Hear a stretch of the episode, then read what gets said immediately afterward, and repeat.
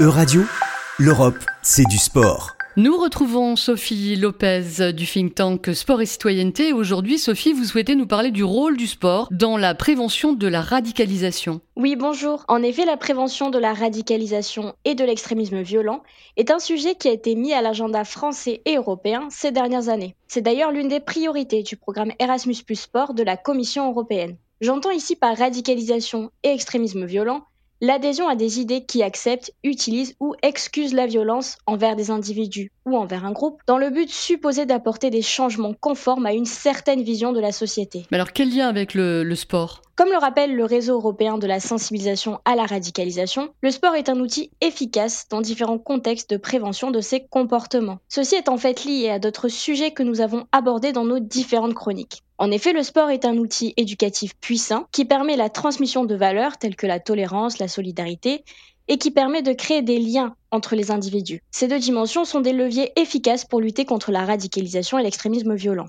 Nous avons donc deux dimensions. Le sport peut d'une part aider à sortir en quelque sorte les individus de cet état d'esprit violent et il peut d'autre part prévenir ces comportements. Alors quel est le, le, rôle du sport dans la transformation des comportements violents et dans la réinsertion sociale? Le sport peut venir canaliser ces comportements et faciliter le changement. Dans cette optique, le sport est très utilisé dans le milieu carcéral. Pour les détenus, se confronter à une rigueur sportive permet d'apprendre à gérer la défaite, à se conformer à des règles et à se discipliner. Autant de compétences utiles pour une réintégration efficace dans la société. Par exemple, en Angleterre, le projet Twinning vise à créer des partenariats entre des prisons et des clubs de football professionnels. L'objectif est de proposer aux détenus des activités footballistiques pour améliorer leur santé mentale et physique et leur bien-être. Le programme propose aussi une formation qui les aidera dans leur insertion professionnelle et donc sociale à leur sortie de prison. Alors, qu'en est-il également du rôle du sport dans la prévention de l'extrémisme et de la radicalisation chez les jeunes?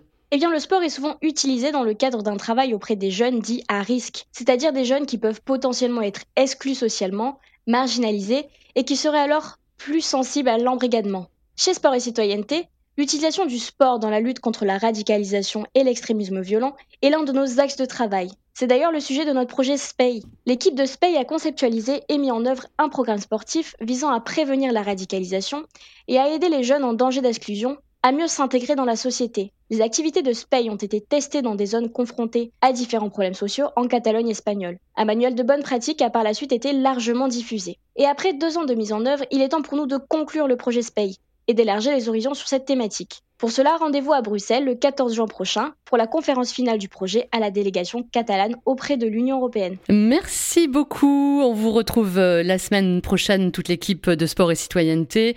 Merci beaucoup à vous tous.